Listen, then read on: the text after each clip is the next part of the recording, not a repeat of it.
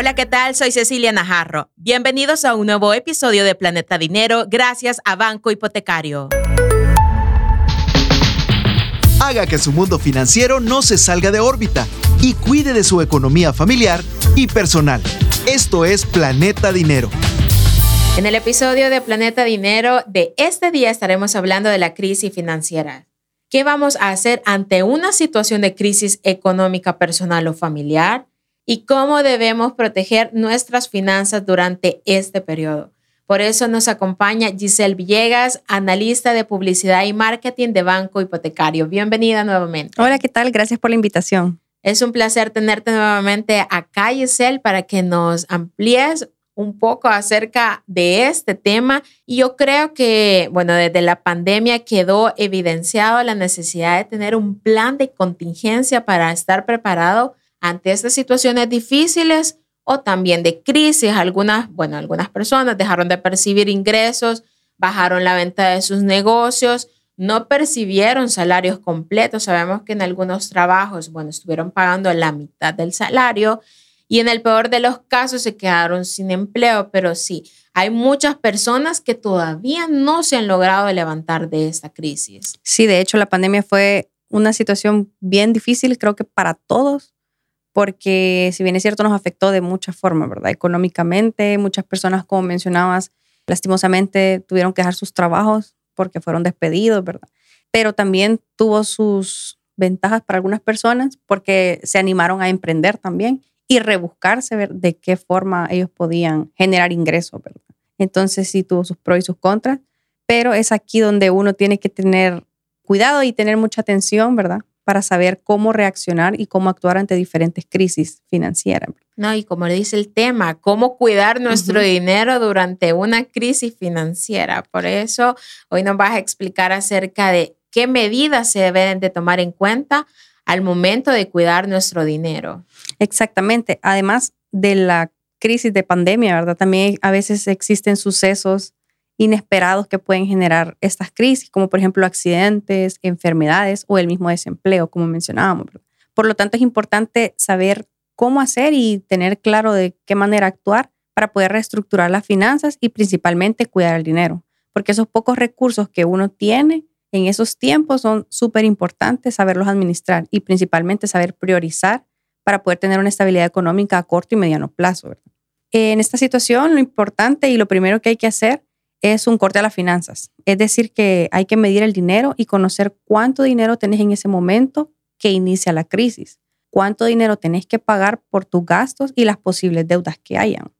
Y esto va a servir para tener claridad en tus finanzas. Una vez tengas claro cuánto dinero dispones, es importante hacer un presupuesto de subsistencia que contenga solo necesidades básicas como alimentación, vivienda, salud, transporte y pago de deudas. La idea es que los gastos estén destinados sobre todo a sobrevivir, porque es un momento de crisis, o sea, lo que importa es ese momento. Aquí no vale como, ay, no me voy a ir un fin de semana a almorzar el restaurante más caro. Exactamente. quiero comprar ya esos zapatos y tenemos unos zapatos ahí todavía que solo hay que desempolvar. Cabal, aquí lo importante es cubrir las necesidades básicas. Entonces es importante recordar que este presupuesto se debe ajustar a la nueva realidad. Si se han disminuido en este caso los ingresos, es esencial modificar el estilo de vida, porque claro, si ya estábamos acostumbrados, digamos, a tener un estilo de vida en el que todos los fines de semana nos íbamos de paseo a la playa o qué sé yo, obviamente en ese momento de crisis no podemos hacerlo, no podemos darnos ese lujo, ¿verdad? Sino que tenemos que saber priorizar. Y por eso que tenemos que modificar nuestro estilo de vida, tener prioridades al momento de gastar, porque cada gasto que tengamos cuenta y es importante saber si hacerlo o no en esos momentos. Como por ejemplo ir a restaurantes, pedir comida rápida, asistir a conciertos, etc. Si en, en este caso, por ejemplo, consumís alcohol o tabaco, es importante abstenerse, ¿verdad? Porque sabemos que eso no es prioritario en ese momento y es importante decir no en esos momentos a todas las compras innecesarias. No, es que hay que ponerle definitivamente candado a nuestro dinero en ese momento porque hay que priorizar bastante en qué debemos gastar, como ya tú lo estabas mencionando, eh, son las necesidades básicas, lo que se debe de cubrir en estos momentos de crisis, que no es fácil, que muchas veces uno pues siente que se ahoga, pero siempre hay como esa educación financiera que uno puede volver a empezar y puede resurgir y decir, no, sí, lo voy a lograr. Por eso, ¿qué otras medidas se pueden poner en práctica, Giselle? Es importante ser responsable con los recursos del hogar en la familia, ¿verdad? Tomar otras medidas como por ejemplo reducir el consumo de energía, agua, gas, cancelar algunas suscripciones de televisión o suscripciones de gimnasios, spa, entre otros. Además que también es importante aprovechar al máximo los alimentos cocinar solo lo que realmente se va a comer y tampoco evitar desperdiciar, porque si, si sabemos que estamos en una crisis en ese momento, no vamos a estar yendo a cada rato al súper, ¿verdad? Y comprando como locos lo que, lo que se nos antoje, ¿verdad? Entonces, es de ser muy limitado en ese momento con nuestras compras y con nuestros gastos. También hay que ser muy cuidadosos en todos los hogares salvadoreños por la inflación. Sabemos de que también hay algunos gastos que se han elevado y hay que tener muchísimo cuidado y no caer también en una crisis financiera. Este consejo creo que no solo va para el que ya está en la crisis, sino que es para uno que no, debe de caer en esta crisis porque es bien difícil. Es, decir, eh, llevar esas finanzas, a veces si son madres solteras, es bien complicado. Y si es una familia completa, es de todos y es unirse y ponerse de acuerdo. Tú mencionabas algo de que también hay que, bueno, reducir el consumo de energía, de agua. Aparte de que estás reduciendo gastos, también estás ayudando al medio ambiente y hay que verlo de esa forma. Pues. Es decir, estamos contribuyendo un poco a nuestro medio ambiente, pero también hablemos de aquellas personas que se han quedado sin empleo, tienen un crédito pendiente. ¿Qué deben de hacer? ¿Cómo deben recurrir? Bueno, en este caso es importante acercarse a la institución financiera, ¿verdad? Y solicitar un arreglo de pago o periodo de gracia. Que con esto el banco se va a dar cuenta o tú vas a demostrar, ¿verdad? Que tienes la buena intención de pagar más adelante. Y pues te tendrán que dar un tiempo considerable. Aproximadamente es de tres a seis meses para nivelar las finanzas en lo que encuentras un, empleo o una fuente de ingreso para volver a, a pagar las deudas que ya se tienen.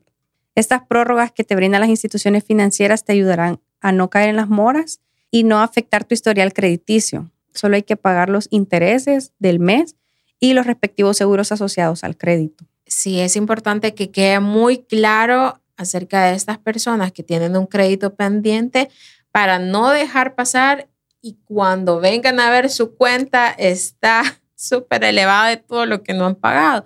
Por eso es importante, no tengan miedo, acérquense a su entidad bancaria para que los pueda orientar y los pueda ayudar y no sea un doble dinero, ¿verdad? De lo que tengan que pagar después. Así es. Después otra crisis otra, financiera. una doble crisis financiera. No, hay que evitar todo eso. Sí, por eso es importante que cuando adquieras un crédito, solicitar el seguro de desempleo y gozar de estos beneficios cuando sean necesarios. Regularmente son montos muy bajos que se pagan mensualmente en la cuota del crédito. Pero en este caso, Giselle, eh, en una crisis así, ¿podríamos usar la tarjeta de crédito como un salvavidas? Eh, realmente sí, puede servir como un salvavidas si la usas responsablemente, ¿verdad? Si no tienes dinero en efectivo para comprar bienes de primera necesidad, como lo hablábamos, como la comida o los servicios de casa, la tarjeta te brindará un tiempo de uno a dos meses de plazo mientras pasa la emergencia y debes pagarla después cuando pase este momento crítico. Otra opción, Giselle, me imagino que también es usar el fondo de emergencia, que por cierto, valga el comercial.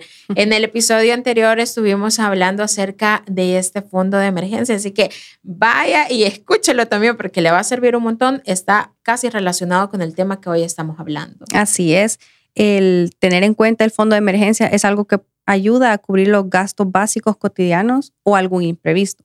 Cabe aclarar que es importante tomarlo únicamente cuando sea una emergencia, ¿verdad? No es para gastar en cosas innecesarias, ¿verdad? Como ropa o salida, ¿verdad? Sino que cuando sea una emergencia realmente. Y es importante también aclarar acá que si se usa este fondo de emergencia, hay que volver a reponerlo. No es como, ah, bueno, ya me lo gasté, ya lo usé para mi emergencia. Ahí quedó. Ahí quedó. No, sino que es volver a comenzar, si te lo gastaste todo, es como que volver a comenzar y así es un ciclo que no termina porque al final las emergencias tampoco terminan, o sea, las emergencias siempre, exacto, siempre van a estar a la orden del día, así que ese fondo de emergencia es importante tenerlo. Y ya para ir finalizando, Giselle, este episodio de Planeta Dinero, vamos a conocer estos tres puntos importantes que hemos aprendido hoy. El primer punto es controlar a detalle todos los gastos. Es importante tener el registro de todas las transacciones que uno hace hasta el último centavo. Anotar todo en el presupuesto y tener una idea clara de cuánto se gasta y así no sobrepasarse en el límite destinado para el mes. Como segundo punto es ser prudente e inteligente al comprar. Siempre comparar precios, buscar las ofertas y los descuentos al final van a ayudar un montón y comprar lo que realmente es necesario para vivir. Y como tercer punto, es mejorar los conocimientos de educación financiera, desarrollar hábitos de ahorro, planificación y organización de finanzas. Se pueden tomar cursos gratis en línea o asesorarte con especialistas financieros que te orientarán. Por ejemplo, en Banco Hipotecario tenemos todos los viernes asesorías financieras con un ejecutivo en el cual te puede ayudar y dar tips para poder mejorar y tener una buena salud financiera.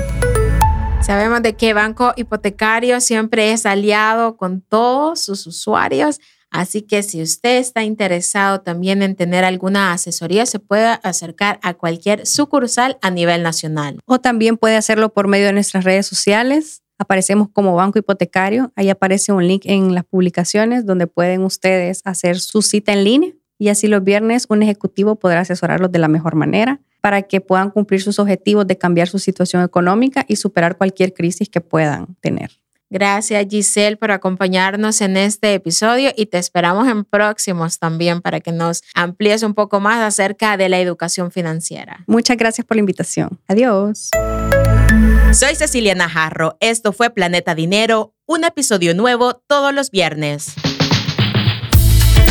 Esto fue Planeta Dinero, el espacio en el que nuestra economía se mantiene en órbita.